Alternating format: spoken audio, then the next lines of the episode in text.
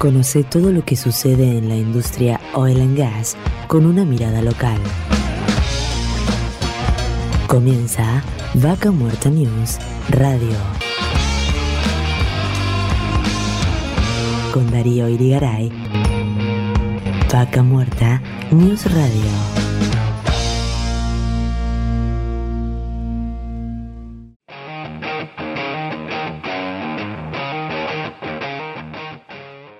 Hola, hola, hola, hola, señoras y señores, bienvenidos y muchas gracias por estar ahí del otro lado y estamos en directo desde el corazón de Vaca Muerta en la localidad de Anielo, en la provincia del Neuquén. Estamos recorriendo la edición número 108 de la tercera temporada de Vaca Muerta News Radio. Darío Irigaray es mi nombre y los voy a acompañar en el día de hoy para acercarles información de Vaca Muerta, noticias, entrevistas, ya que cada semana tenemos más novedades porque Vaca Muerta avanza, progresa y no se detiene.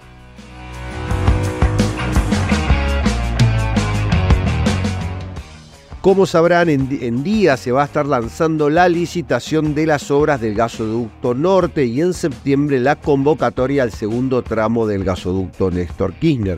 Paralelamente se estudia la posibilidad de exportar gas a Brasil mediante la infraestructura de transporte en Bolivia, pensando en el gasoducto que conectará Saliqueló con San Jerónimo en Santa Fe, lo que permitirá en un futuro la exportación al país vecino.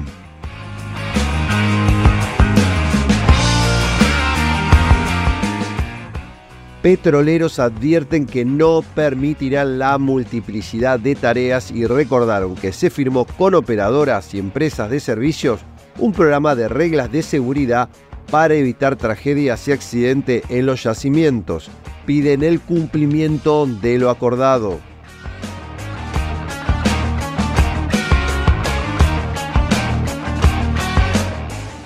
Como siempre, estas noticias y todo lo relacionado al desarrollo de Vaca Muerta visitando nuestra web www.vacamuertanews.com.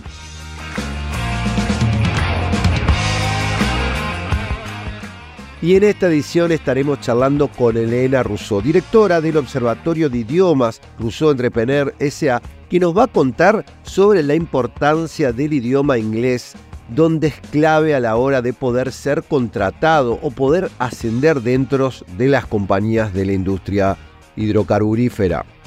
Después estaremos charlando sobre LinkedIn, justamente con alguien, un experto, con Ismael Briasco, cofundador y CEO de LinkedUp, experto en LinkedIn y y nos va a contar sobre el potencial de LinkedIn tanto para las personas como para las empresas y la importancia de estar presente y activos.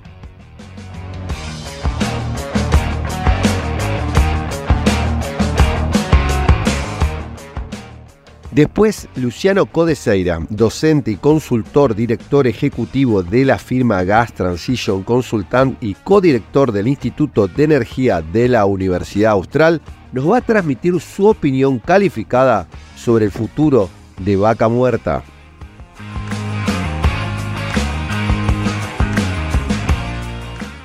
Y en el día de hoy, para finalizar, vamos a compartir con ustedes una hermosa nota que tuvimos la oportunidad de realizar con Virginia Cabrera, gerente del Hotel Familiar Anielo, que tiene más de 40 años de historia en la localidad, que lo, fundó su padre, y nos va a contar cómo se vive en su rubro específicamente y en general en la localidad, donde hace hincapié en la falta de infraestructura, la falta de escuelas, necesidades concretas en salud, bueno, y sumado un poco de historia de Anielo, esta localidad en el corazón de Vaca Muerta.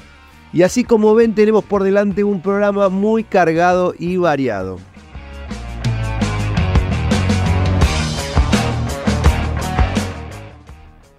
Y como siempre estamos transmitiendo desde el corazón de Vaca Muerta, desde la localidad de Anielo, en la provincia del Neuquén.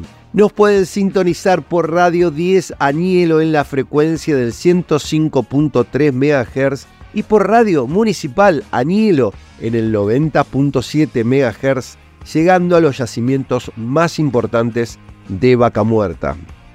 Y aquí cerquita en San Patricio del Chañar estamos saliendo al aire por Radio Municipal Chañar en el 87.9 MHz.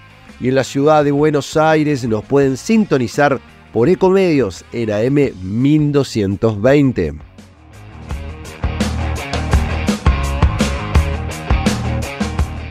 Y estamos saliendo en Neuquén Capital por Radio Continental en el 104.1 MHz, por Radio 10 en el 98.5 MHz y por Radio del Plata en el 100.9. En Rincón de los Sauces, en el norte de la provincia del Neuquén, ahí a orillas del río Colorado, nos sintonizan en el 105.5 MHz por Radio Arenas. Y en Plotier salimos por portada digital y por Radio América en el 92.9 MHz. Y desde cualquier lugar del mundo nos pueden escuchar por la 23radio.com. Y recuerden, como siempre, nos pueden encontrar en Spotify para reproducir el programa completo desde la primera edición y nos pueden seguir por las redes sociales en Facebook, Twitter, LinkedIn, Instagram y YouTube, donde nos encuentran como Vaca Muerta News y actualmente más de 150.000 personas se nutren de la información que compartimos a diario. Y quédense ahí que en unos minutos seguimos con más Vaca Muerta News Radio.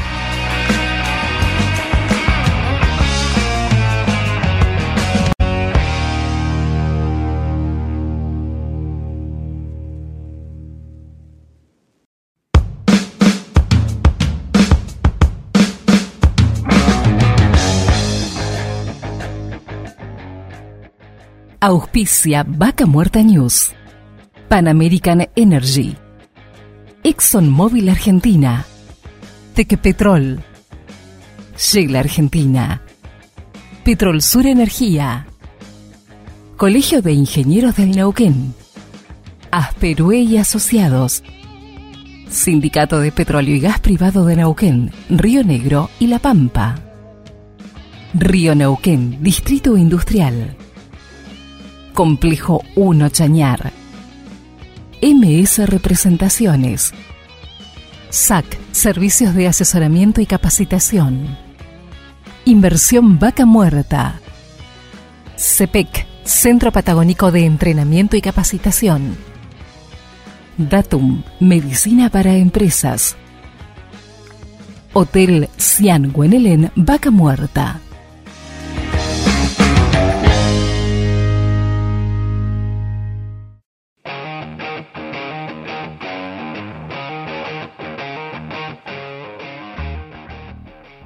Y seguimos con más Vaca Muerta News y en este momento para hablar un tema que quizás muchos digan, ¿qué tiene que ver el idioma con Vaca Muerta? Pero la realidad es que hoy muchas de las empresas que están trabajando en Vaca Muerta traen perfiles de personal que vienen trabajando en otros lugares del mundo porque hay que entender a la industria hidrocarburífera como una industria global.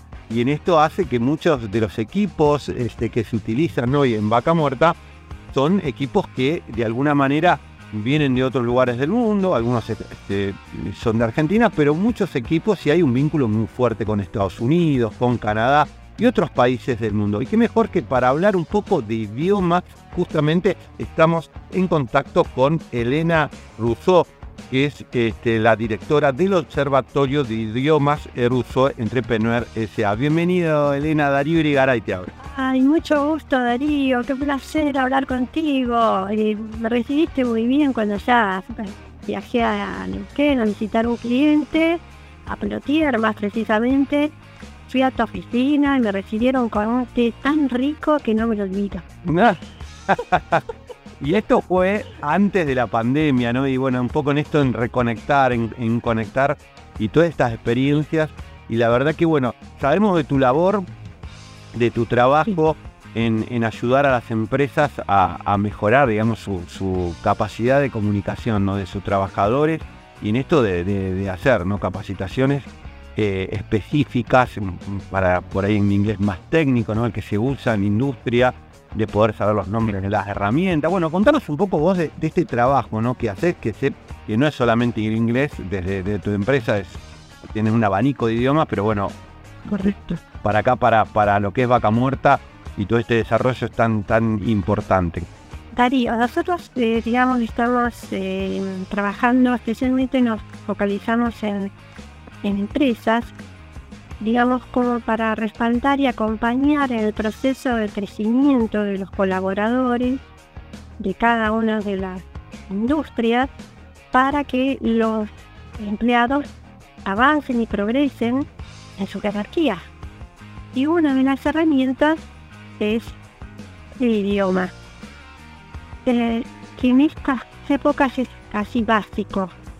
De hecho, te cuento, Darío, que hay una con un cliente nuestro que nos contrata específicamente para que nosotros realicemos lo que llamamos un test de nivelación.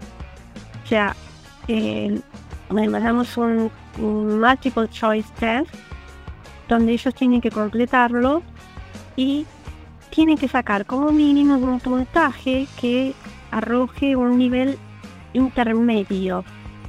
De lo contrario, la compañía no contrata a los empleados. Esa es la, una de las... Eh, mira, mira cómo ha crecido que, o sea, las empresas ahora, las empresas contratan a nuevos perfiles, pero con un background de inglés importante. De lo contrario, ya no lo contratan. Por eso es tan importante tener una segunda lengua obviamente la más importante ahora es inglés. Pero nosotros abastecemos no solo con la capacitación en, idioma, sino en traducciones, interpretaciones simultáneas con las visitas, especialmente que se reciben en vaca muerta, acompañamos a los ejecutivos con intérpretes simultáneos. Así que tenemos varios eh, ítems, digamos, como para ofrecer y acompañar a las compañías para su crecimiento. Eh, es básicamente lo que nosotros desarrollamos. Elena te iba a preguntar porque bueno, es un dato muy importante, nosotros también hemos estado en contacto con distintas empresas de recursos humanos y nos decían que hoy hay perfiles que, no sé, ingenieros y técnicos muy específicos que el idioma inglés es casi este, eh, eh, esencial para poderlos contratar, justamente porque, bueno, los company man de algunos equipos eh, solamente hablan inglés, y en esto de tener una comunicación precisa y eficaz, ¿no? De decir, bueno, cómo se llama una herramienta, cómo se llama algo específico y no dudar, digamos, sobre todo cuando, en, puestos muy concretos donde se toman decisiones y nos decían que hoy se llegaba cerca del 80% de puestos no eh, hablan inglés, o al menos un inglés en este nivel que vos decís que, tengan que pasar un test. Exactamente, exactamente. Y ocurre en un rango etario, especialmente entre los 40 y los 50 años, son los perfiles que menos conocimiento de idiomas tienen. Los más jóvenes y tienen, digamos, ya eh, los que han tenido la posibilidad de estudiar, ¿no? Eh, de, de, recibir una capacitación inclusive externa, son los que mayores conocimientos del idioma tienen. Pero los que son ingenieros justamente o técnicos especializados son los que menos conocimientos tienen. Es, increíble. Por eso, pero ahora, es las compañías tienen este requisito, por eso es tan importante que la gente tome conciencia, las mamás, los papás, que manden a sus hijos a estudiar a un instituto en el barrio, ¿no? Pero que aprendan el idioma, un segundo idioma.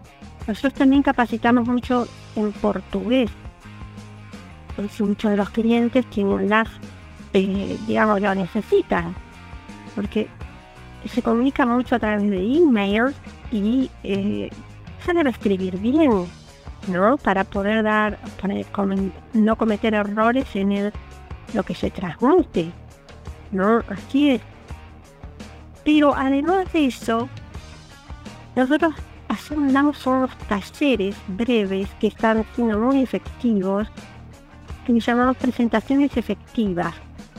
O sea, eh, eso implica una introduction, development, development and conclusion, digamos, se lo entrena a un colaborador para que sepa introducir, desarrollar y concluir con su tarea específica dentro de la compañía.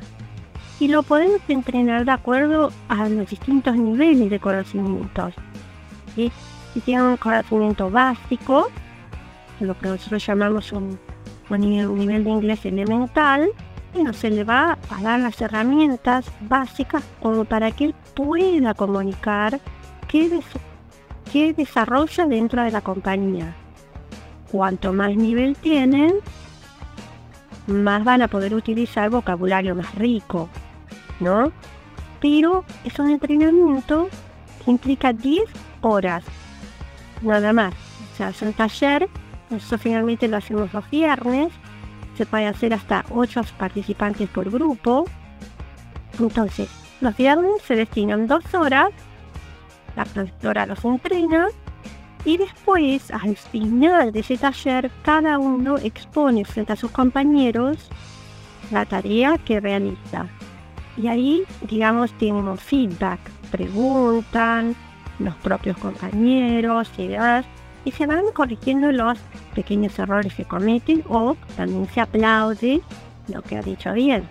En esto que vos nos decís, Elena, eh, el test que se le toma, digamos, una persona que por ahí necesita el inglés, vos nos decías que era tipo un multiple choice, y después también se le hace una, y pasa el multiple choice, pasa, digamos, a, a una entrevista oral con ustedes. Correcto, así es. Si obtiene 30 puntos el total del test son 60 puntos. Se obtiene 30 puntos que es equivalente a un nivel intermedio y queremos confirmar que efectivamente refleja y se desenvuelve oralmente y en la habilidad escrita. De igual modo, realizamos una entrevista de 30 minutos, nada más.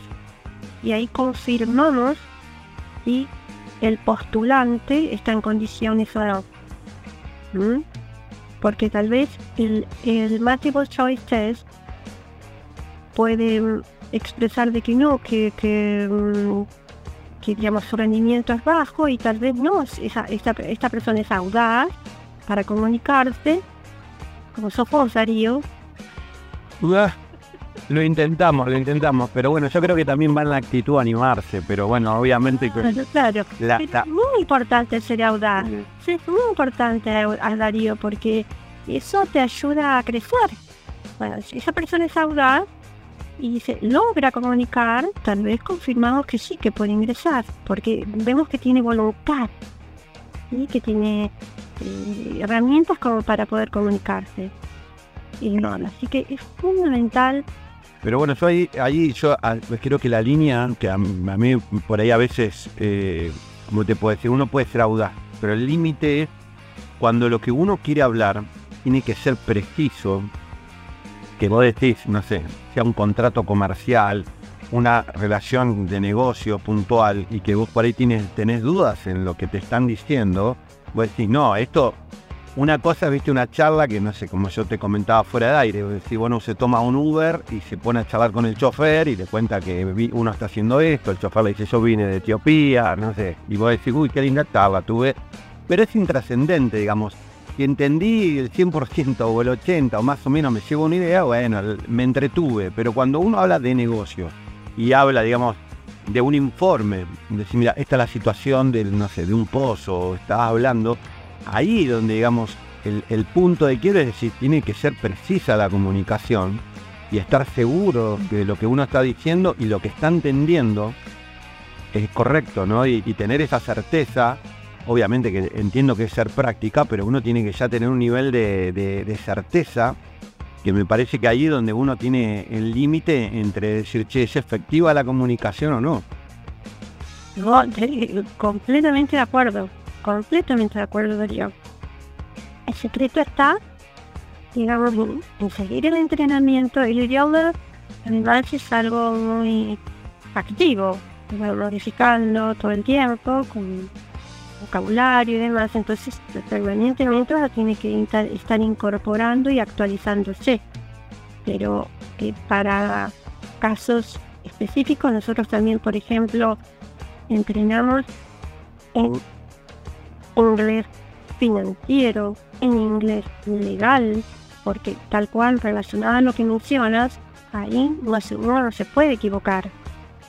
Entonces, eh, los colaboradores de la compañía deben incorporar vocabulario específico, que sería, digamos, cuando tienen que firmar un contrato, hay palabras específicas para eso. Y en informática, ni te cuento.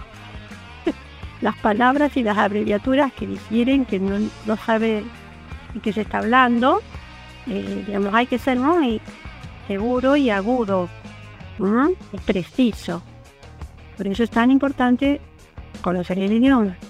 Elena, la verdad que un placer la charla contigo. Espero que a los que nos están escuchando también les sume esto de que la importancia de un idioma les permite hoy ingresar a una industria tan importante como todo el desarrollo de vaca muerta. Y esto yo lo, transporto también a todas las personas, ¿no? que por ahí no le dan la importancia que tiene el idioma. Y hoy por ahí muchas eh, este, personas que están capacitadas en determinadas tareas y no pueden acceder a un mercado internacional, laboral, por ahí con otros sueldos mucho más importantes, que inclusive hay, trabajos hoy que se realizan hasta remotamente, pero requieren de tener una conexión este, verbal en inglés. O decir, puedo trabajar de Argentina, sí, pero tampoco si no sabes inglés no lo puedes hacer. Entonces, eh, hoy, hoy uno escucha que a mí me han llamado hasta de la India, o decir, tienen, no sé, gente de la India que está haciendo de call center y o, venden este, distintos productos y parece que están ahí a la vuelta de la esquina, pero están en la India.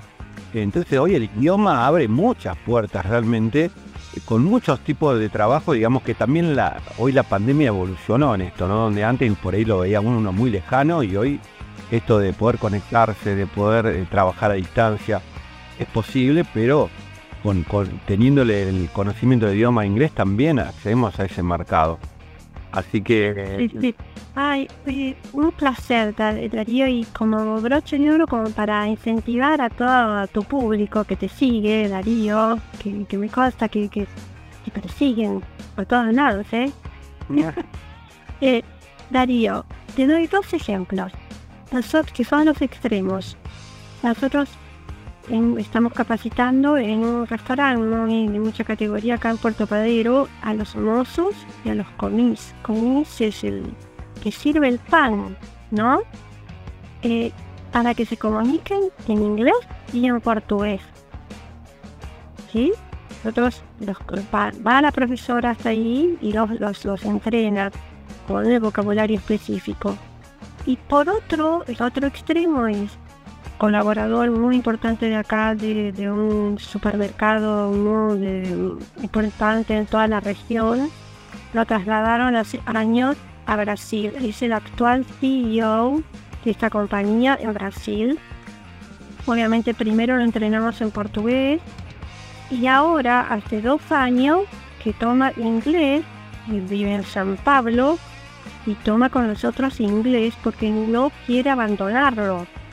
¿Mm? Por eso digo lo que es la importancia de continuar una vez por semana tomando el curso. Ahí te di los dos extremos, son CEO y digamos un colaborador, empleado que necesita comunicarse con sus clientes directamente y otorgarle el mejor servicio en la mesa, ¿no?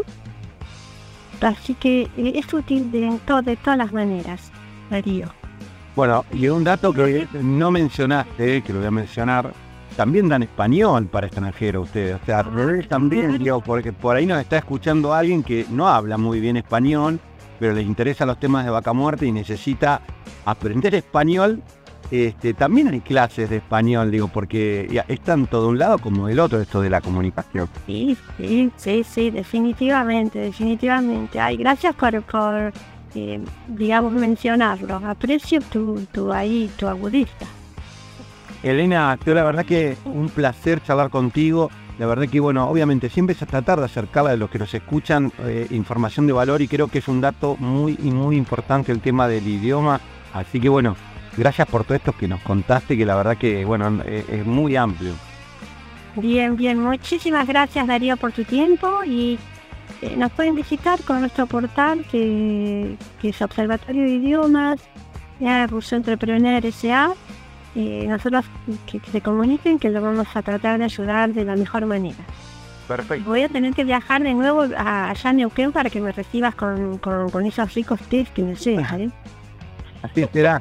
No, y vos sabés que, bueno, a todos los que nos escuchan por ahí, porque muchas de las empresas que nosotros entrevistamos, eh, las pueden encontrar en guiavacamuerta.com, ahí tienen toda la información y tienen, digamos, cómo conectarse, información de las empresas, así que eh, eh, Elena la pueden, pueden encontrar esta empresa ante Observatorio de Idiomas en guiavacamuerta.com.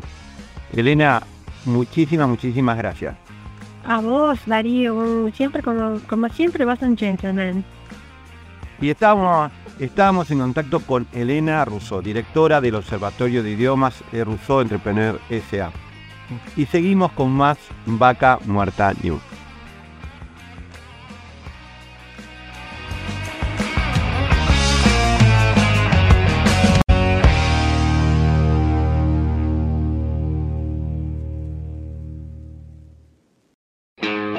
Seguimos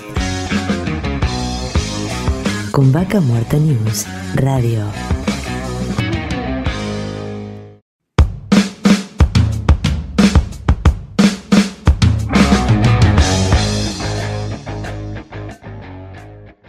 Auspicia Vaca Muerta News. Pan American Energy. ExxonMobil Argentina. Tequepetrol. Shell Argentina. Petrol Sur Energía. Colegio de Ingenieros del Neuquén. Asperue y Asociados. Sindicato de Petróleo y Gas Privado de Neuquén, Río Negro y La Pampa.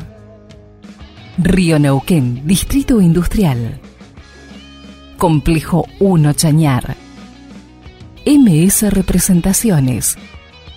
SAC, Servicios de Asesoramiento y Capacitación. Inversión Vaca Muerta. CEPEC, Centro Patagónico de Entrenamiento y Capacitación. Datum, Medicina para Empresas. Hotel Cian Guenelén, Vaca Muerta.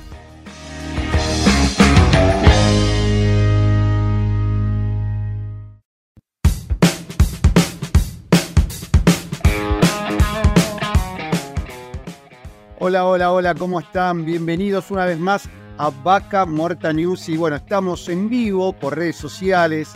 Y bueno, hoy tenemos la posibilidad de, tocar un tema que realmente a, mí particularmente me interesa mucho y creo que es de interés de muchos de los que nos siguen, que es LinkedIn, una red social que realmente va muy de la mano de la industria, donde la industria está presente, donde la industria cuenta lo que hace, se conecta y muchos por ahí no le dan la importancia que tiene. Pero qué mejor que para hablar de esto eh, en profundidad, conectarnos con un experto, con un conocedor, con quien viene introducido dentro de lo que es la plataforma LinkedIn. Ismael Briasco, bienvenido, Darío Brigaray te habla. Hola Darío, ¿cómo estás? Gracias por la invitación, un placer estar acá. No, realmente para nosotros también es un placer eh, poder compartir contigo y charlar de esto, ¿no? De LinkedIn y, del potencial que tiene hoy para tantas empresas que lo están usando y muchas que lo podrían usar. Y realmente a veces uno ve que, por ahí dice, sí, estoy en LinkedIn, pero no de bola, es para buscar trabajo. Eh, por ahí entro, miro, no entro todos los días. Este, ¿qué, consejos vos le das hoy o, qué podrías contarnos sobre LinkedIn eh, para esos que por ahí escépticos que todavía hoy no le dan bolilla?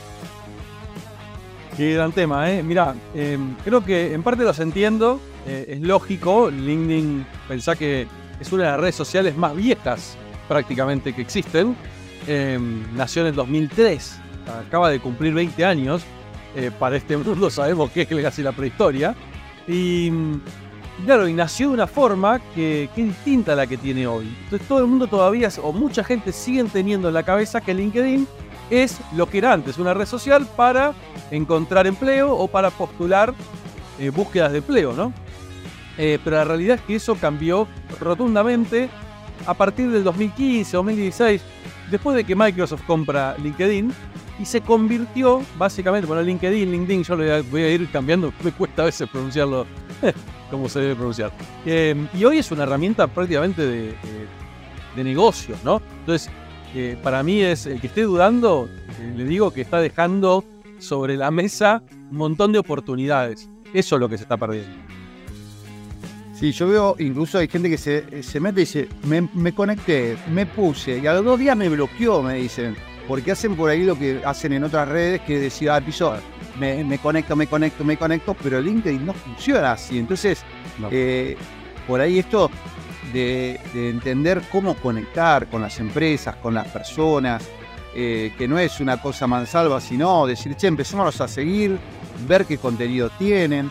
Y en esto también de, de empezar a sumar contenido de valor. Yo lo vengo viendo mucho, que realmente el contenido que se comparte es interesante, no es contenido de, de todas las pavadas que por ahí uno ve en Instagram o en Facebook, donde eh, eh, comparten y comparten los mismos videos unos y otros, sino que cada empresa trata de contar un poco lo que hace, de, de- de- de demostrarlo, de dar consejos, temas de seguridad. Bueno, yo sigo mucho todo lo que es la industria petrolera, no solo de Argentina, sino internacional. Y de repente vos ves el uso que se le está dando y el poder conectar con el CEO de una compañía que por ahí de otra manera eh, y, y prácticamente eh, este, imposible conectarse. Y, y quizás a mí me ha pasado de, de- de sumarle un, un comentario de valor y que te conteste, ¿no? Y vos decís, che, conecté de otra manera. Eh, yo esto lo, lo vengo haciendo y obviamente que por ahí uno está en el rubro eh, al hacer trabajo periodístico y, y también hay otro, otro interés, pero también lo veo a la gente que, consultores, que por ahí se les acerca gente y le comentan algo y se van conectando de otra manera eh, y, veo que las organizaciones por ahí no le dan importancia eh, en esto de las personas y tener su página de empresa, ¿no? Que muchos por ahí le ponen el nombre de la empresa, un perfil de persona. Digo, hay muchos errores que se cometen eh, y, que, y que, bueno, después cuesta deshacerlos. Me dice, pero ya tengo 25.000 personas que me siguen como consultora Pochito. ¿Y cómo le voy a poner mi nombre ahora? ¿Viste? No, Sí. te tira una, una, una más todavía. Em, probablemente LinkedIn le borre la cuenta. LinkedIn está borrando cuentas, ah, pero a mansalva. Eh, de hecho, en los últimos meses se pusieron muy rigurosos a encontrar todas esas cuentas que tienen nombres de empresas y las, blo- las, bloquean temporalmente y le piden a la persona que valide el nombre. Y claro, no lo pueden validar porque es una empresa, no es una persona, y se la dan de baja. Se perdieron todo lo que estuvieron haciendo durante años. Eh, porque claro, no, respetaron las políticas de LinkedIn. De hecho, dice nombre apellido pusieron nombre de empresa eh, y no va. Y eso, digo, es eh, parte lo entiendo porque era una costumbre también en Facebook, se hacía mucho eso en Facebook, eh, hasta que Facebook también empezó a ponerse más estricto de no, bueno, queremos personas y queremos empresas. Eh, y LinkedIn en particular eh, se tomó mucho, muy en serio el trabajo de decir, nosotros queremos personas reales seres humanos que se puedan comprobar. De hecho, en Estados Unidos ya están testeando, y que en cualquier momento llega al resto del planeta, eh, la validación. O sea, cada perfil de LinkedIn va a tener que validar que es una persona real y existe. ¿Cómo? Subiendo una foto de su DNI, alguna información que pueda validar que esa persona es real. Porque lo que quieren es que sea una red social de personas, ¿sí? No de avatares, no de arroba Pepito 1970, este, sino de seres humanos. Pero bueno, no, no deja de ser una red Pues, donde los contenidos sean eh, de valor, porque es- eh, se produce conexión entre personas reales. Entonces, eso hace que no te pongas a poner comentarios de, ¿viste, de hater, porque estás exponiendo vos con tu nombre y apellido y encima con tu historial profesional. Tal cual. Pues es que yo veo que obviamente mucha gente no, nosotros nos sigue porque obviamente que Vaca Muerta capta el interés de gente de todo el país y de otros países también, para no decir todo el mundo, pero bueno, muchos países donde está la actividad, digamos, hidrocarburífera, entonces es una industria global. Y, y vemos que obviamente que es una plataforma donde la gente se da de alta porque está buscando trabajo y por ahí en ese momento simplemente le da bolilla, pero vemos que eh, ponen en dice, eh, anótenme, mándenme CV o dónde mando el CV, ¿viste? Y no buscan conectar con las empresas, inclusive seguir a las personas. Entonces, por ahí, ¿qué consejo le podemos dar a esa gente que, bueno, en este momento, en este momento ya tenemos como 30 comentarios, todos, cómo mando, cómo me conecto, estoy buscando trabajo, este, eh, ¿qué es lo más común? Que la gente está buscando trabajo y, cómo conecta, ¿no? Con, con las empresas que buscan trabajo y también cómo me doy de alta al LinkedIn, porque a veces ponen dos datos y, no le dan importancia de subir toda su, su historia de vida, lo más relevante de lo que quieren hacer. Sí, y, no solo eso, ¿viste? No ponen foto, eh, o ponen la foto privada, que solamente la ven ellos y sus contactos, pero no la ven los que todavía no son contactos. Y eso es un problema, porque vos, cuando vas a conectarte con alguien y no tiene foto, la sensación es que ese perfil está abandonado, ¿sí? Em, o bueno, o, errores más básicos, ¿no? Desde errores ortográficos, que los veo mucho, ¿sí? No se toman el trabajo de decir, bueno, si vas a poner un titular, por lo menos pásale, pasalo por Google, por Google para que te lo corrija. No te digo que no puedas tener errores ortográficos, pero asegúrate de que por lo menos lo que estás poniendo en tu perfil esté bien escrito, le esté hablando a la persona a la cual te querés comunicar. Si te interesa que un recruiter, te, eh, la atención a un recruiter, contá en tu titular que estás buscando trabajo y de qué. Eh, contando acerca de tu historia, qué hiciste, qué no hiciste, qué lograste. Porque si hay 100.000 personas buscando la misma posición que- que la tuya, la única posibilidad de que te vean a vos es que te destaques. Entonces tenés que ser un distinto, un diferente. Y, hoy es fácil, y es lo que te digo, ¿eh? hoy en LinkedIn es muy fácil ser un distinto. Porque vos hoy en LinkedIn tenés un perfil completo con un, con un, eh, un fondo de pantallas, un, un- un- ¿cómo se llama? un cover, eh, tenés foto, tenés un titular escrito, tenés el, acerca de eh, redactado, bien completadas todas las, todo tu historial de trabajo, un, un perfil de LinkedIn completo y pasás a ser el, te diría, el 2% de la base de LinkedIn. bien completo, ¿eh? Así uno, uno los ve los perfiles y decís, ponele onda un poquito, le digo, porque hay gente que vos decís, que dice, busco trabajo, eh, Ah, no si, pero si tenés un perfil que no cuenta nada, no vas a conseguir trabajo.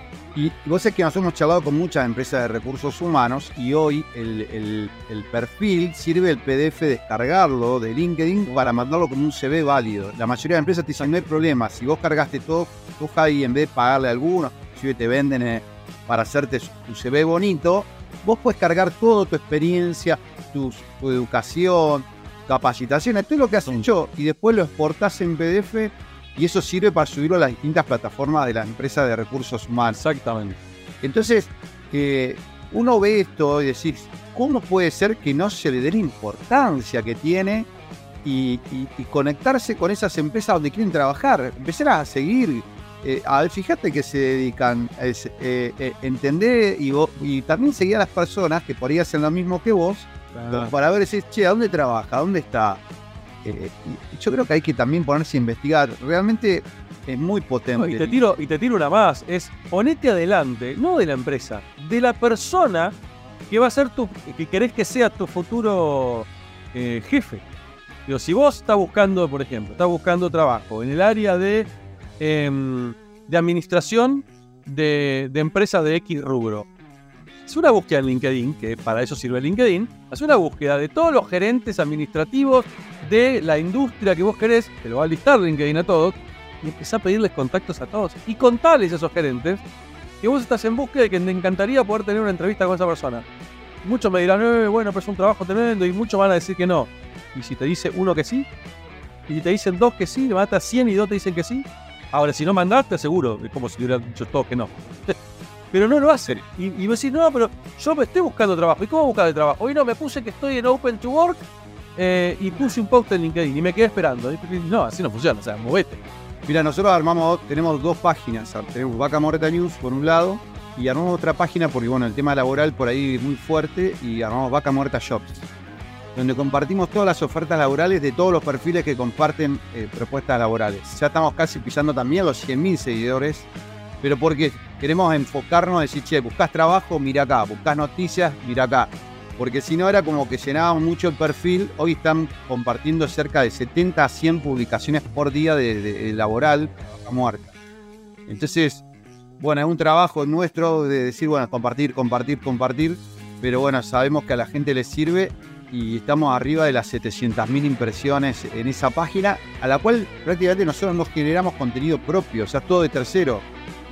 Compartimos muy pocas cosas, ¿no? Eh, y bueno, la idea es ponerla a disposición de todas las empresas de recursos humanos para ahí, porque por ahí las empresas de recursos humanos comparten de, de toda su oferta general. Y nosotros tratamos de enfocarnos en lo que es vaca muerta, porque primero que nos bombardean a nosotros, fue como para ordenar, buscas trabajo, anda acá.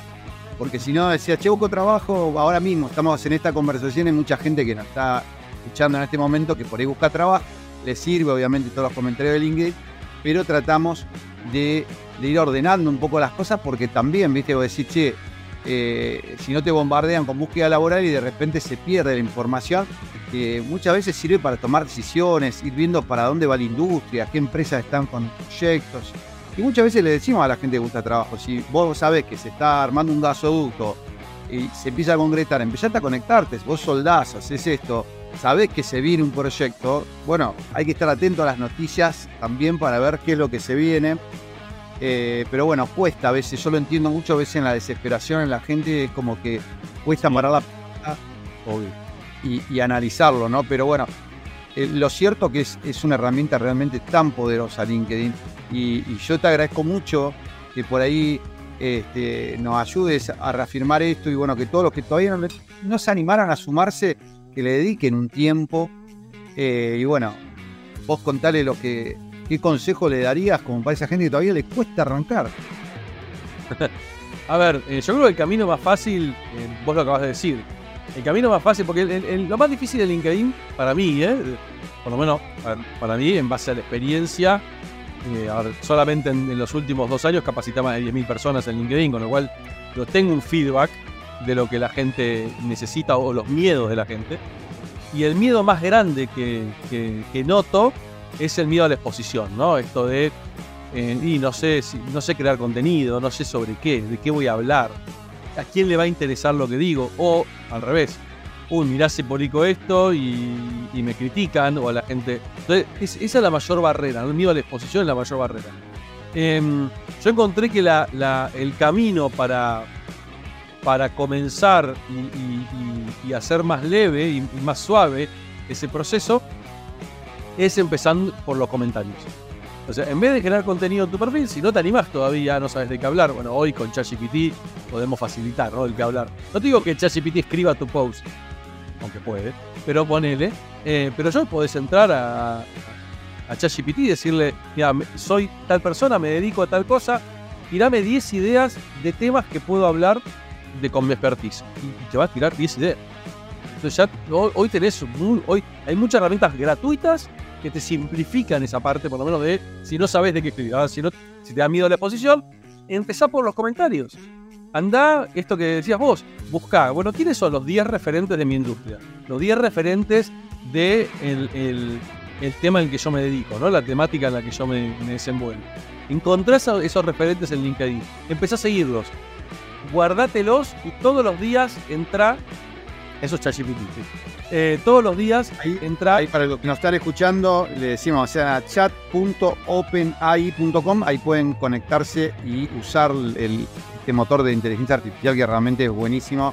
Sobre todo cuando no sabemos qué decir, qué hacer, le tiramos una idea y, te Y es ayuda. tan simple como, como si estuviéramos hablando con alguien, porque la sensación es esa, ¿no? Te responde, te contesta, súper, súper fenomenal. Digo, no tienen que aprender nada.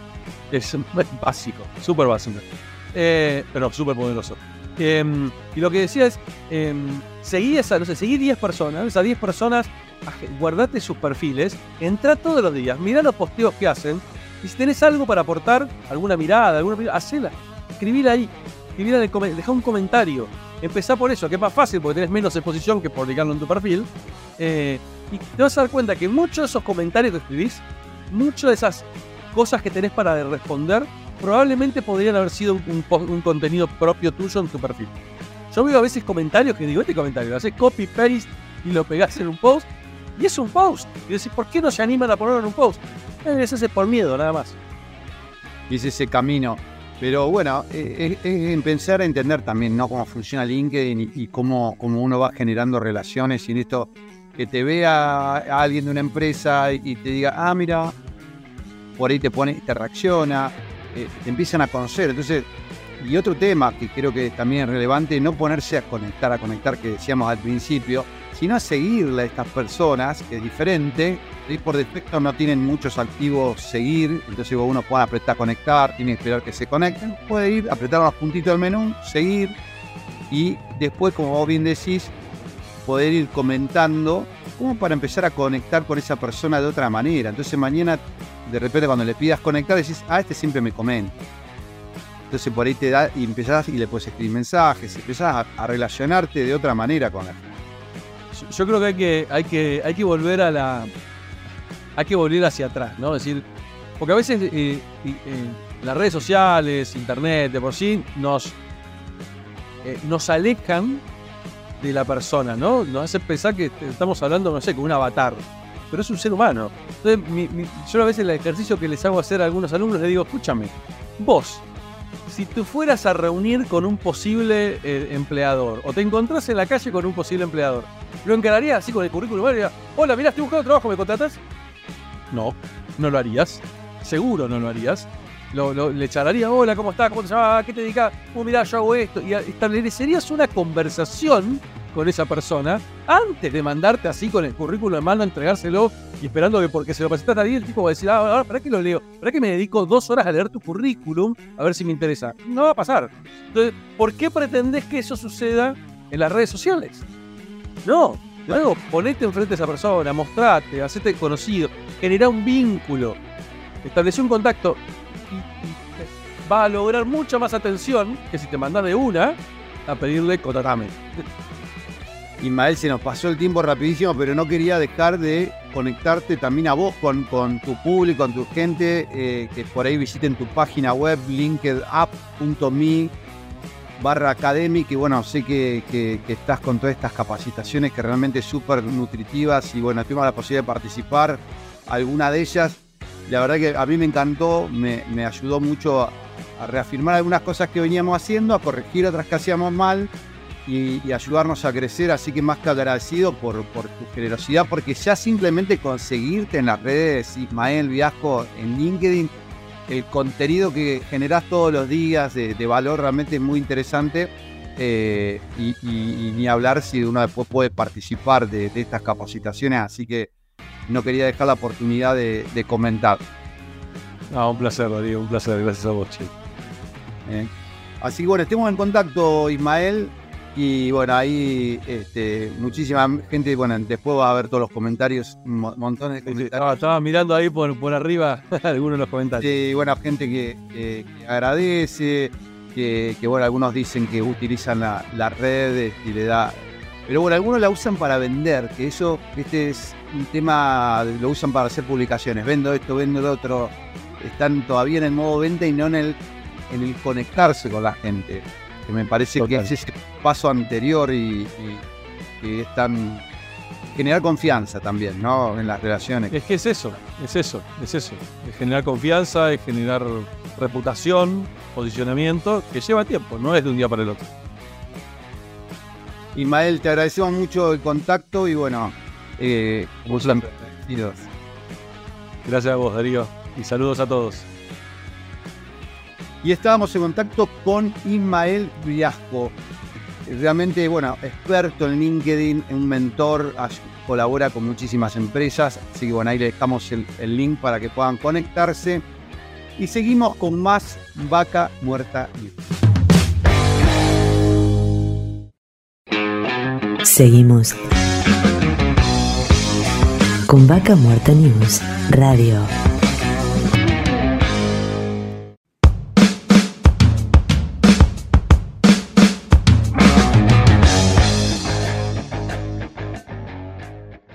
Auspicia Vaca Muerta News. Pan American Energy. ExxonMobil Argentina. Tequepetrol. Shell Argentina. Petrol Sur Energía. Colegio de Ingenieros del Neuquén. Asperue y Asociados. Sindicato de Petróleo y Gas Privado de Neuquén, Río Negro y La Pampa. Río Neuquén, Distrito Industrial. Complejo 1 Chañar. MS Representaciones. SAC, Servicios de Asesoramiento y Capacitación. Inversión Vaca Muerta. CEPEC, Centro Patagónico de Entrenamiento y Capacitación. Datum, Medicina para Empresas. Hotel Cian Guenelén, Vaca Muerta.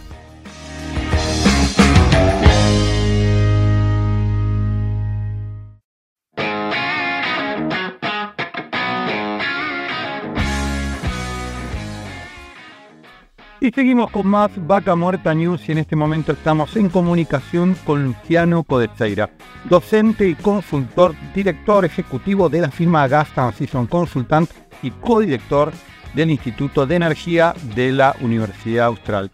Bienvenido Luciano, Darío Irigaray que habla. Hola Darío, un gusto estar contigo.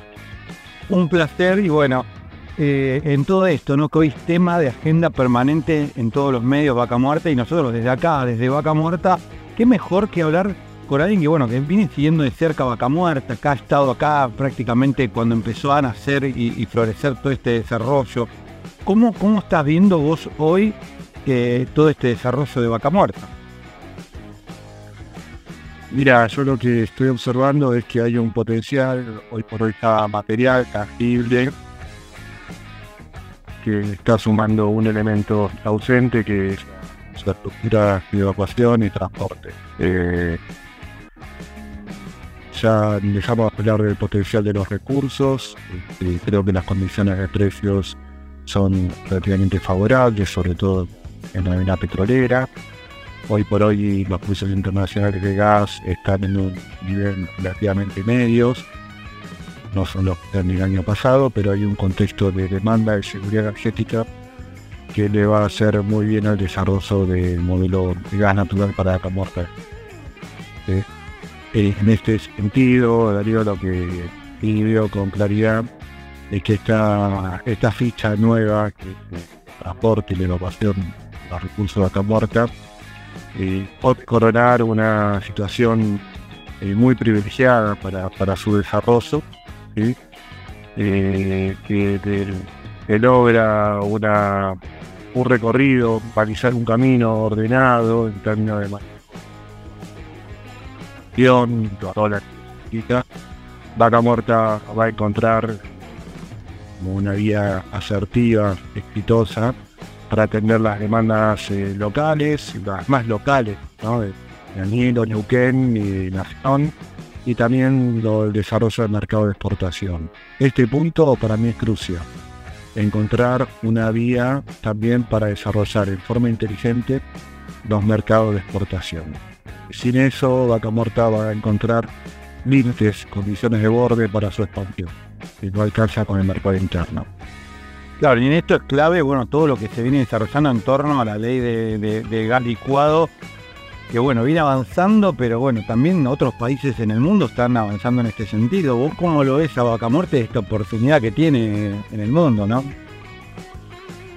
Eh, es un mercado muy cambiante. Hay una, una volatilidad, eh, condiciones de, precio, eh, discretos en demandas, y comportamientos categóricamente diría distintos año tras año.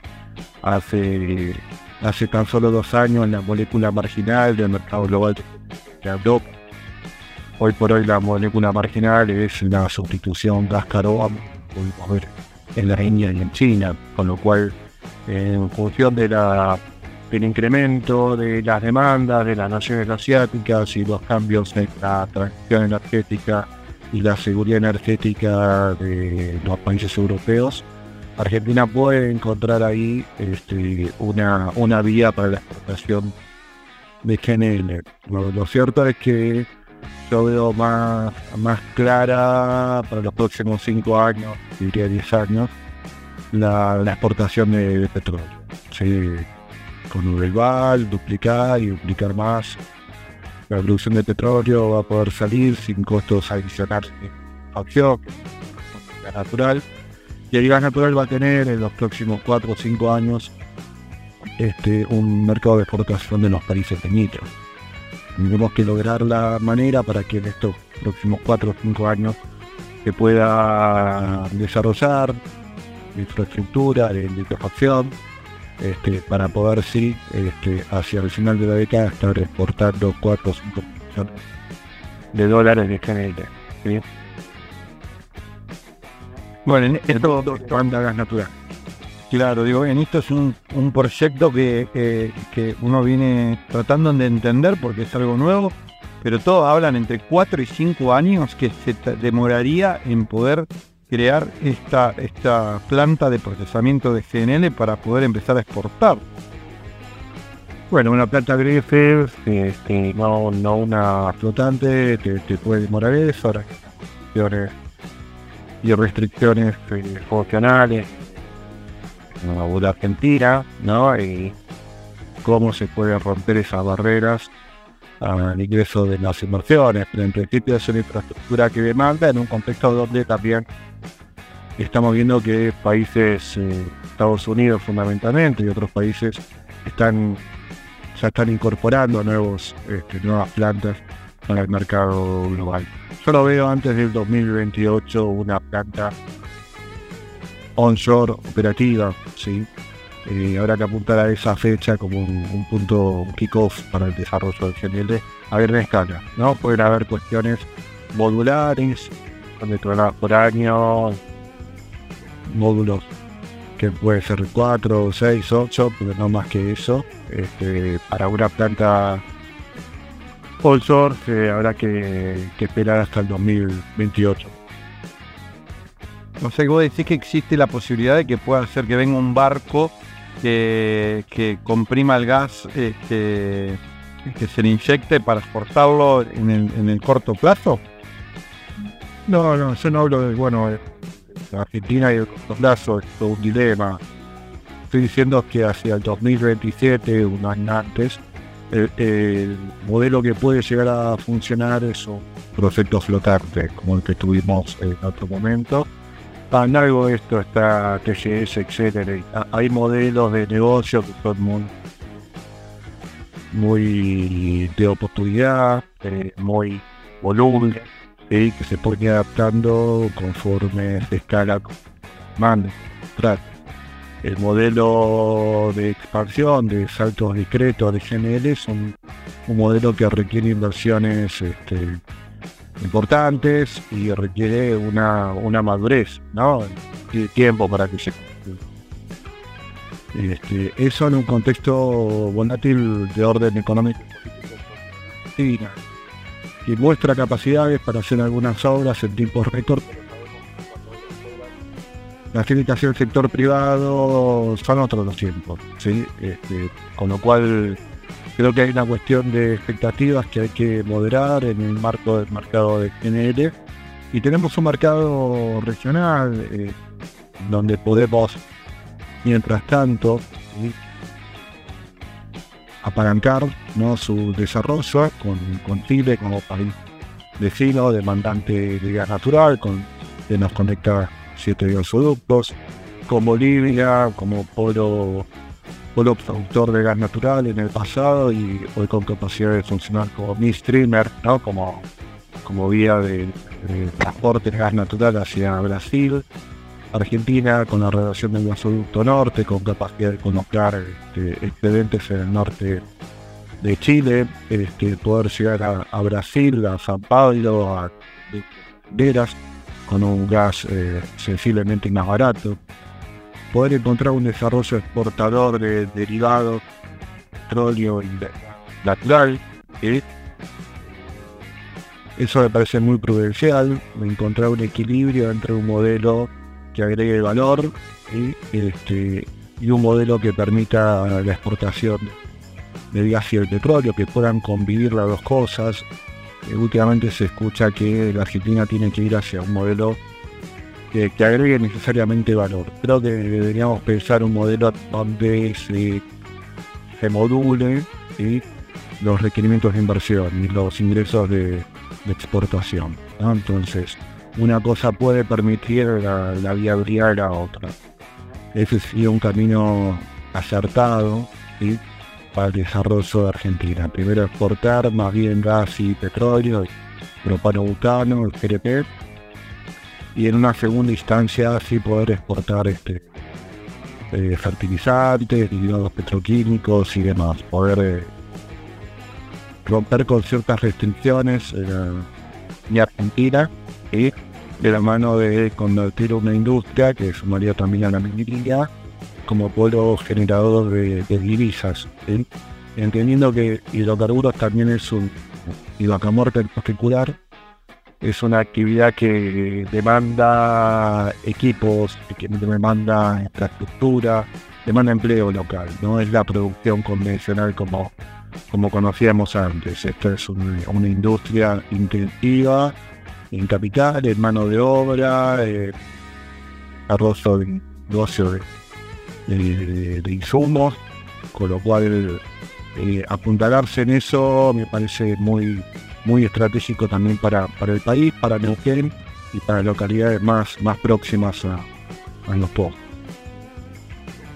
Luciano, en este desafío, bueno, recién nombraba la minería, con esto del litio, que bueno, también en estos días se ha hablado tanto de poder llegar al norte del país con el gas de vaca muerta.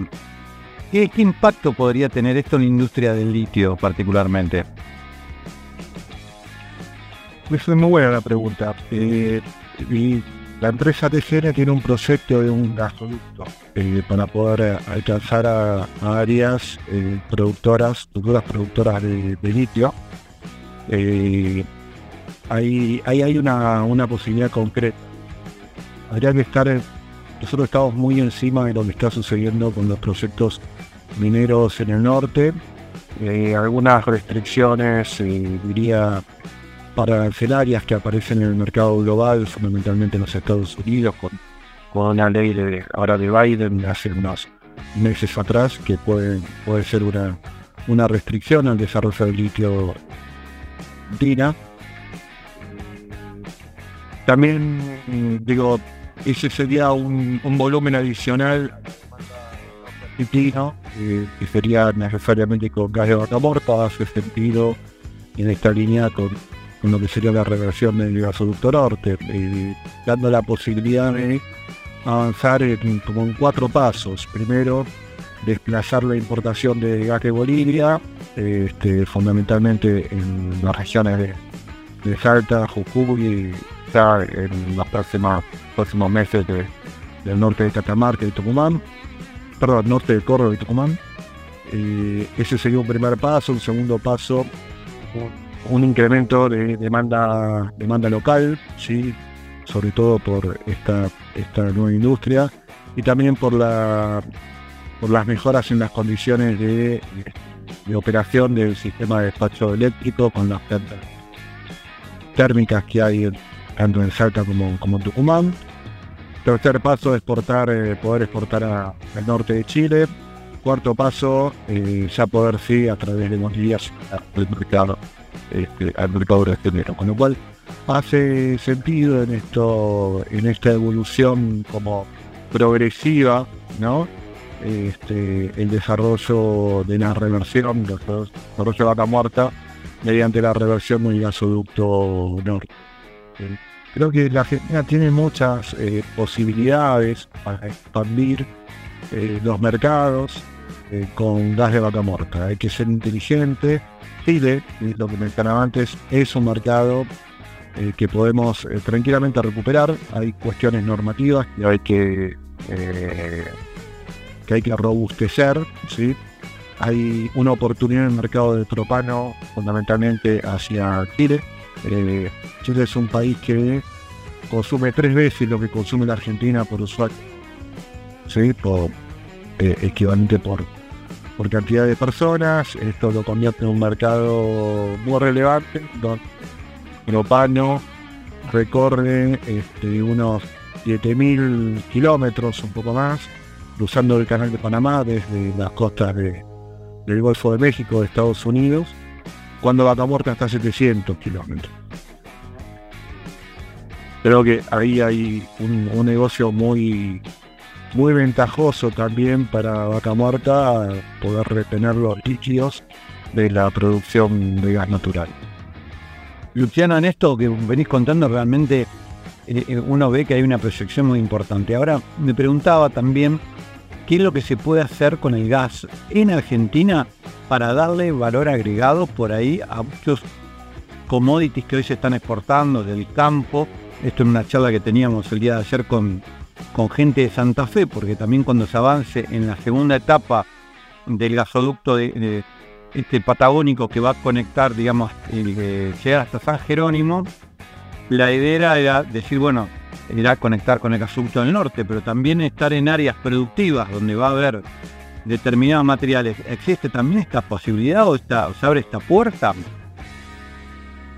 Bueno, se despierta la primera etapa argentina hace años, el desarrollo petroquímico con destino a la producción de urea granulada, amoníaco, eh, fundamentalmente vinculado con los fertilizantes. De hecho, ahí sí hay un negocio muy... Hoy por hoy Argentina es importadora, puede atender a la demanda local y convertirse en exportador.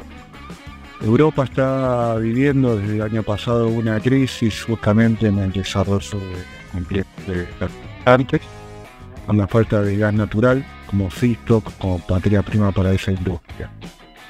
Cerraron más de 20 plantas en toda Europa. Eh, por eso también se dio una, un, incremento de los precios de los alimentos, justamente el aumento de los fertilizantes por una falta, falta de producción, por una falta de suministro de gas. Eh, sería un negocio muy rentable. Eh, son, son negocios que demandan dólares, demandan inversión. por eso digo, creo que el segundo paso estratégico que debe encontrar la Argentina en un país que hoy por hoy no tiene eh, dólares, es poder hacer un uso inteligente ¿no? Eh, de, esos dólares. Y creo que el negocio de los fertilizantes es un negocio que multiplica el valor agregado del gas. Tengo, bueno, del gas natural licuado, ¿no? Quiero decir, el gas natural es el modelo más, más rentable. El negocio de los fertilizantes es un negocio que lo multiplica por, por 8, ¿no? por 9 Así que la Argentina eh, puede tranquilamente encontrar en ese, en ese camino eh, una, estrategia eh, inteligente. Claro, o sea, un poco lo, que vos planteás es este camino de, pensar en esto que, que, sume divisas a Argentina, o ser inteligente en poder generar proyectos que, bueno, más allá de dejar de importar gas, que eso va a ser, entendemos, a corto plazo, poder después con todo ese gas este remanente que se va a generar, poder exportarlo o bien procesarlo como esto que nos estabas contando en fertilizante y se multiplique por 8. Realmente no, tenía ese número muy, muy llamativo. Es así, sí, son los números que nosotros estamos viendo. Eh, eso es un valor agregado muy tangible para el gas natural. y no, no, no, es que se corresponde estrictamente con el gas en boca de pozo, sino con el modelo bastante es eh, muy rentable el desarrollo del negocio de los fertilizantes. Eh, insisto, eh, para no, tener una restricción de, dólares, sería pensar en una segunda instancia y no obstaculizar un modelo exportador de gas natural, sino encontrar un, como un camino en donde pueda segundo paso, avanzarse en esa línea, ¿no? No, pretender hacer todo de, una vez porque, bueno, ahí vamos a encontrarnos con una, buena dificultad de, acceso eh, en dólares, ¿no? No vamos a poder eh, como anclar esas inversiones.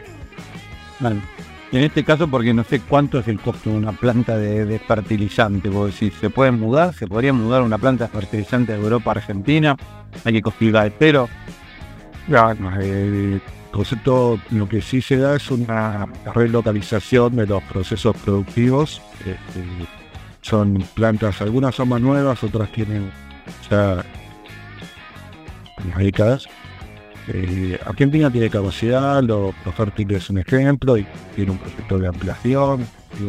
las cosas sabemos, se sabe, la industria argentina sabe cómo son. Eh, lo único falta de certeza de mediano y largo plazo, eh, señales para que las inversiones se concreten. Pero insisto, la base está. quiso estar. Eh, lo más relevante que era el potencial, la productividad, la industria que produce, porta y con una capacidad de expandir, ¿no? Porque hoy por hoy son 11, 11 millones, pronto serán 20, este, y par de años podemos estar en 40 millones en metros cúbicos día de capacidad de transporte adicional semanas atrás. Con lo cual ahí sí hay un, un salto discreto muy interesante para poder expandir la, la producción y encontrar mercados oportunidades de desarrollo y locales. La verdad, excelente, Luciano, todo lo que nos pudiste transmitir y bueno, con muchas expectativas, ¿no? De que esto avance eh, realmente de, la mejor manera para, para el bien, ¿no? De, todos los argentinos. Bueno, co- comparto esa, esa visión optimista, sí, y esas expectativas eh, que, que vos tenés. Eh, creo que está está claro que las oportunidades se están concretando. Quiero transmitirte esto. Estamos en 2023 y casi 10 años, un poco más de 10 años de, la primera actividad en Vaca Muerta. Eh, yo estuve allá en Añelo hace 10 años, conozco un poco la- las condiciones económicos y sociales de, de y, y estuve también recorriendo tanto los yacimientos locales como en los Estados Unidos, no hoy por hoy solamente, sino cuando la producción de los Estados Unidos eh, recién estaba iniciándose, ¿no? Eh, me refiero al 2009, 2010 y Vaca Muerta era algo que poco se conocía. Hoy se conoce, ya no solo el potencial, sino la capacidad de respuesta que tiene la industria argentina. Y eso es algo que es nuestro, nadie nos lo puede quitar. Y, y eso, eso nos permite eh, darnos con este optimismo que decíamos. ¿sí? Y Vaca Muerta puede ser una solución a los problemas estructurales de la economía argentina. Estamos con capacidad de armar otro otro modelo exportador, otro pool de exportador para la economía argentina. Y eso realmente es un cambio, un cambio muy importante para nuestra, nuestra sustentabilidad económica, ¿no? Largo plazo. Así que bueno, eh, compartiendo la mirada, a este, y cuando quieras podemos volver a hablar. Luciano, muchísimas gracias por el contacto. Un saludo. Y estábamos en contacto con Luciano Codeseira, consultor y docente, especialista en todo lo que es oil and gas. Y seguimos con más Vaca Muerta News.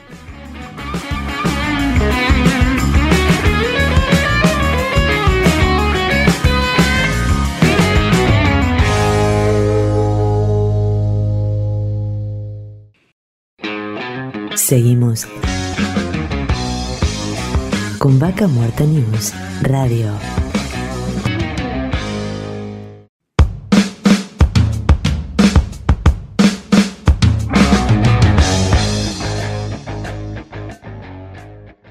Auspicia Vaca Muerta News. Pan American Energy. ExxonMobil Argentina.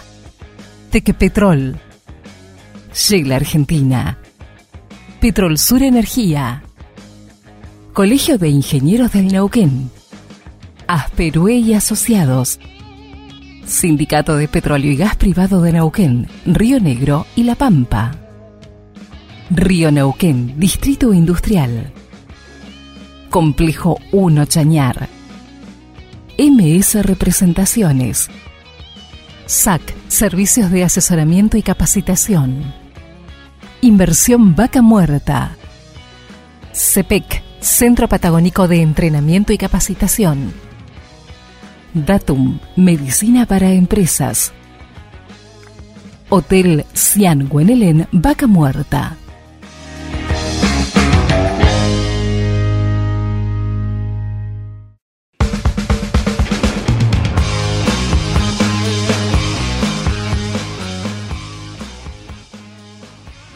Y seguimos con más Vaca Muerta News y en este momento estamos en contacto, comunicación con Virginia Cabrera del Hotel Anielo, uno de los hoteles más antiguos de la localidad donde hoy está ocurriendo el epicentro de, de Vaca Muerta.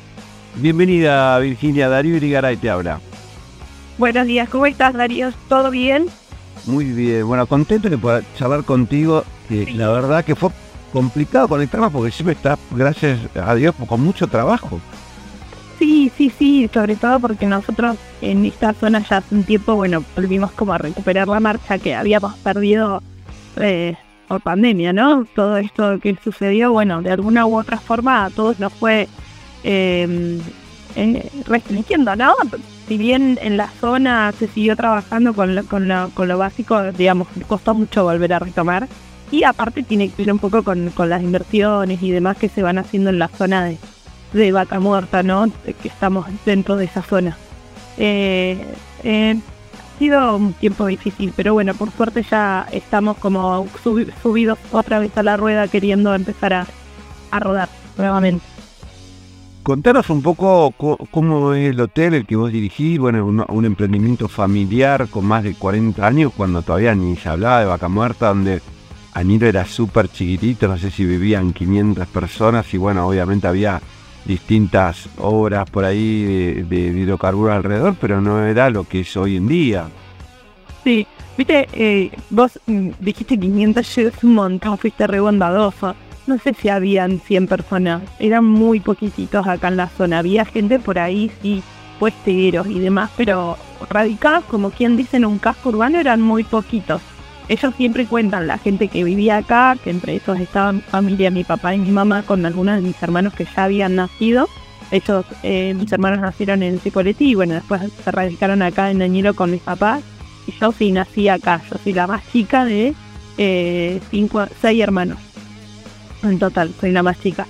Bueno, y en ese momento eran muy poquititos, obviamente y mi papá vino a trabajar acá, primeramente en un municipio, vialidad, anduvo haciendo como algunas obras para otras personas. Y los, los, árboles que están en la plaza, la plaza vieja, bueno, una de las pocas plazas que tenemos, desgraciadamente no tenemos tantas obras, eh, eh, los, los, colocaron ellos, entre esos mi papá estaba, eh, cuando pusieron esos, son muy viejos esos árboles, eh, sí, más o menos yo recién charlaba un poco y creo que 40 y moneda de años. No, sé exactamente cuándo fue, en qué año llegaron, tendría que verlo. Nunca me puse a indagar puntualmente el año, pero sí, 45, 46 años hace que están acá. Contaros un poco cómo, cómo arrancó esto de, de empezar con este emprendimiento, con eh, hotelero, que al principio eh, empezó con, con otra actividad. Contaros un poco eso. Sí, nosotros eh, cuando mi familia llegó, mi papá y mi mamá, bueno, ya te decía, estuvieron haciendo algunas obras para otras personas y en un momento mi papá vio ahí un, la posibilidad de abrir un bar, un pequeño bar con comidas para la gente que pasaba a trabajar, algunas empresas muy conocidas en ese tiempo hacían, obviamente que ya estaba el petróleo, pero como vos decías recién, no, no se sabía de vaca muerta, ¿no? Todavía eso era lejano, no, no, no estoy segura cuántos años hace que vaca muerta en realidad se dejó ver, eh, pero bueno, en esos tiempos, hablando allá unos 40 años atrás, eh, las empresas como que pasaban por acá, pasaban para a trabajar, entonces mi papá empezó a servir comida y venían, comían. En algún momento alguien, un jefe, porque antes era más, estuve como quien dice, ¿no? Cara a cara venía el jefe y te decía, che, ¿por qué no te pones algo para dormir? Que tenemos que descansar y no podemos viajar tantas horas y se puso a armar lo que hoy es eh, parte del hotel. Y bueno, y fue creciendo, ¿no? Eh, con el tiempo fue creciendo. Siempre recuerdo en cuanto a la actividad económica de mi papá diciendo, bueno, esto es así, sube y baja, es muy fluctuante, tenemos años muy buenos y tenemos años muy malos. Y siempre fue así, siempre permaneció así Añelo. ¿eh? Eh, yo te tengo uso de razón, Añelo funciona económicamente de esa forma. Tiene años excelentes y pues puede ser esta la situación, digamos. He tenido otras otras épocas, creo, para mi papá, una persona también muy muy visionaria que, que hizo grandes inversiones y que entregó todo para hacer, seguir agrandando hoteles y aparte construyó otro, digamos, porque nosotros tenemos dos. En realidad nosotros cuando digo nosotros somos la familia, porque estamos trabajando en familia. Tenemos este hotel y el otro que está eh, sobre calle 3. Ese está otro de mis hermanos a cargo también y mm, es nuevito, ese es un poco más, más nuevo. pero sí, la, la actividad empezó como un bar, servían comida y luego se fue transformando a lo que es hoy, ¿viste? Hospedaje, alojamiento. Siempre lo digo de esta forma porque mu- muchas veces no hay hoteles nosotros no tenemos turismo en esta zona, no, no trabajamos con esa con ese cliente. Siempre hacemos servicio a las empresas, no solamente petroleras, sino también nosotros trabajamos mucho con empresas que hacen servicios tercerizados, obras, eh, y la verdad que eh, hoy se está trabajando muy bien, eh, digamos, se ve, se ve el, el- movimiento, digamos. Virginia, contando un poco de, la historia, porque vos viste crecer todo esto, lo viste chiquita tu papá. yo recuerdo que, bueno, Anielo también empezó a crecer una vez que se, se concretó la ruta a Rincón de los Sauces y empezó a ser como ruta obligada Anielo, porque antes se, se iba a Rincón de los Sauces por, por otro camino. Y como que se empezó a formar parte de esta ruta del petróleo este, que une la capital neuquina con Rincón de los Sauces pasando por Añelo. ¿Cambió mucho eso, digamos, de, de que el tráfico que iba hacia Rincón empezara a pasar también por la localidad? Sí, por ahí, yo no, no recuerdo cuándo fue, tengo, tal vez debo haber sido más chica, no sé, 30 37 tengo, no, no te lo voy a negar. No soy tan jovencita, pero sí. Eh, la verdad que yo creo que cuando desde yo, desde que yo tengo uso de razón, eh, sí, Añelo empezó a crecer. Eh, en cuanto a cantidad de gente, ¿no? De habitantes. Yo recuerdo un pueblo de 700, 800, 1500 habitantes y de golpe éramos 5, de golpe éramos 7, de golpe y así, ¿no? Hasta llegar a lo que hoy tenemos, que no estoy segura, algo de 12, no sé, por ahí capaz que vos tenés un poco más de información en eso, pero desconozco puntualmente que habrá dado un último censo que tampoco son muy realistas, nosotros somos mucho más gente de eso. Fuera de la gente que vive, ¿no? Eh, acá, después tenés gente que se aloja constantemente, gente que vive prácticamente 45 días, va a su casa 7 y vuelve, es parte del pueblo, para nosotros esa gente forma parte de nuestra nuestro día a día, ¿no? Eh, funcionamos bastante diferente por ahí a otros lugares. Y ni hablar de la gente que pasa por la ruta, como vos decías, en su momento habrá sido por la otra ruta, en este momento y con esta realidad hoy es, bueno, es esta ruta y pasan obligatoriamente por acá. Y mm, que tampoco tengo un número, pero sé que es un montón porque lo veo todos los días. Cuando uno se para frente a esa ruta y ve los autos, las camionetas, las traffic, los colectivos, camiones, grandes dimensiones, eh, transportando equipos, eh, herramientas de trabajo y demás, eh, hay uno por ahí dimensiona, si se quiere, el movimiento que hay. No creo que tampoco uno tenga un- una dimensión tampoco, viste, es constante. Antes vos ibas a Neuquén y decías, ay, en este horario no viajo. Es normal de nosotros los añelenses decir, en este horario yo no voy a viajar porque vienen y vienen y vienen. Hoy es todo el día, constantemente. En, en su tiempo también, viste que yo te contaba, mi papá decía siempre, mi papá, eh, una persona que siempre visionaba mucho y, siempre se proyectaba mucho en Añelo, él estaba enamorado del pueblo, siempre lo dijo que era su lugar en el mundo, una persona que nació en Chile, que se vino muy chiquitito a la Argentina, 6, 7 años como mucho, eh, él siempre se sintió eh, argentino, no nunca renegó de su nacionalidad de donde nació, pero la realidad es que él siempre dijo que era argentino y que acá se quedaba y este era su lugar en el mundo, Añelo, ¿sí? Y, lo dejó todo acá, digamos. Él falleció en el 2018, hace unos eh, cuatro años mi papá falleció. Em, después de una larga lucha contra el cáncer, eh, bueno, él dejó de existir y nos dejó esto, viste, la, la oportunidad de poder seguir trabajando en el lugar que, me crió. A mí puntualmente fue esa mi realidad. Si hoy me preguntás si yo me hubiera quedado en Añiro en otro momento, y capaz que no, porque realmente es una situación económica muy buena, pero tenemos muchas faltas en el pueblo, entonces bueno, eso se empieza a sentir sobre todo cuando uno tiene hijos chicos que quiere poder ofrecerle un montón de cosas que, que, que son necesarias para, para el crecimiento, ¿no? Para las infancias.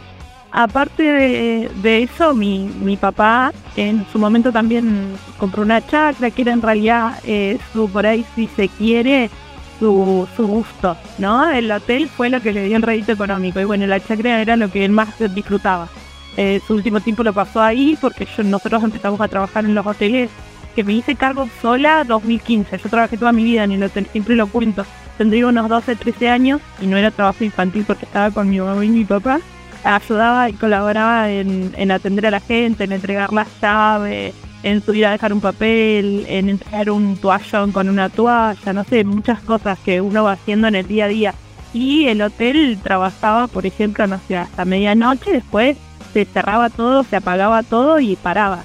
Y hoy en día es constante, ¿viste? Tenés que tener personal en la noche, bueno, las, las realidades también cambiaron en el pueblo y uno ya no puede tener todo abierto y, y sin cuidado y demás, porque bueno, la- las cosas, también sabemos que la, inseguridad está por ahí en todos lados.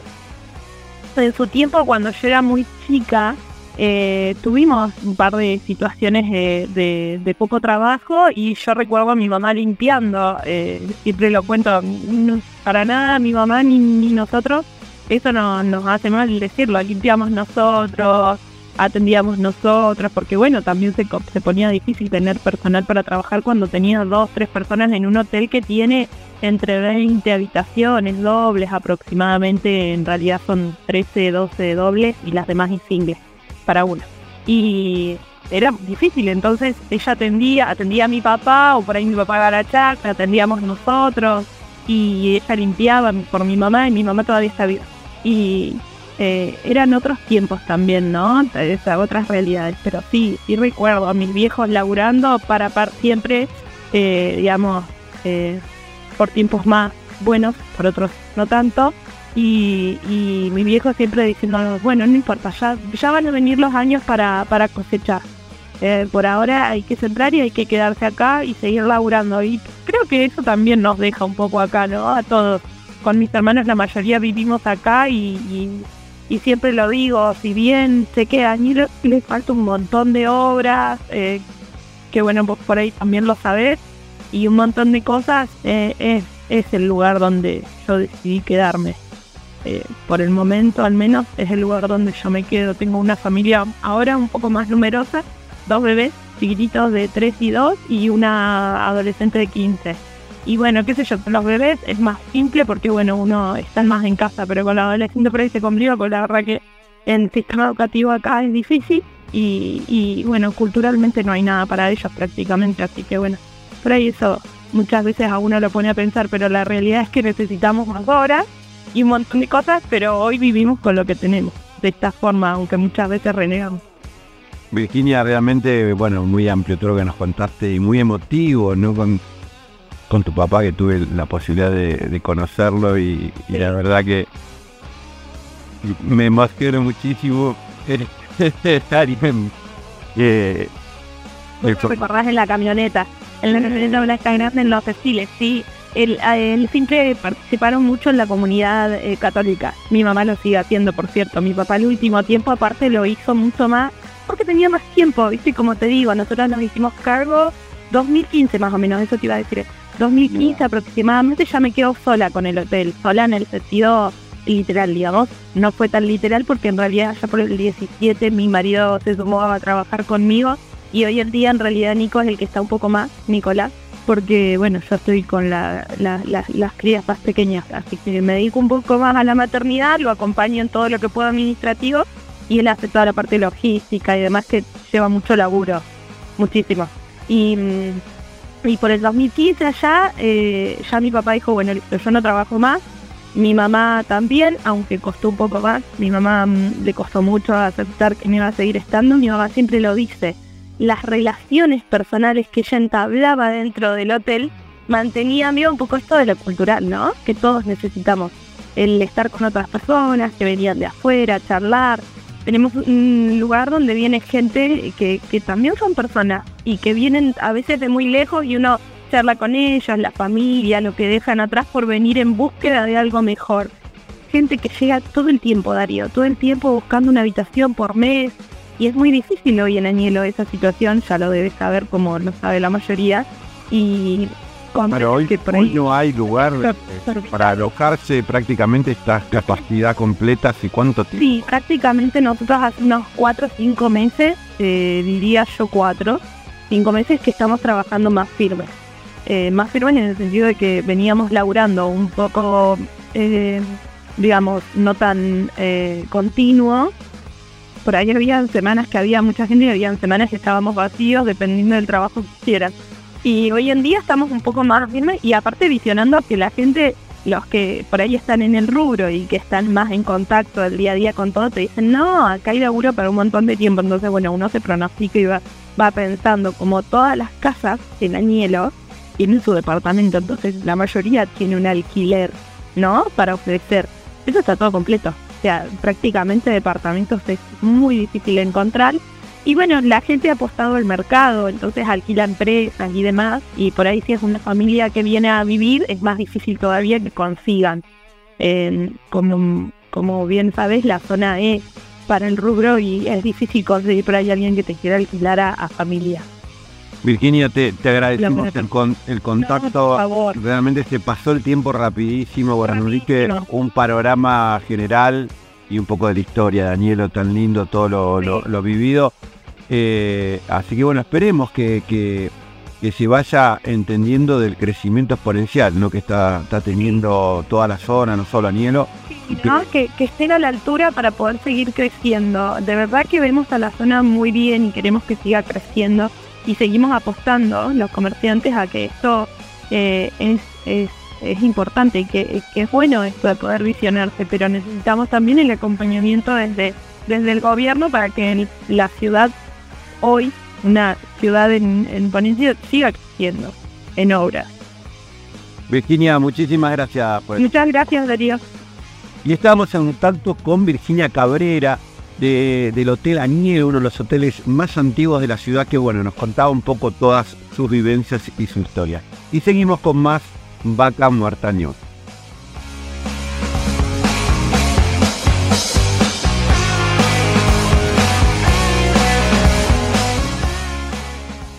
Y así llegamos hasta el final de Vaca Muerta News Radio, recorriendo estas dos horas de programa. Y por supuesto no quiero dejar de agradecer a todos los que hacen posible este espacio.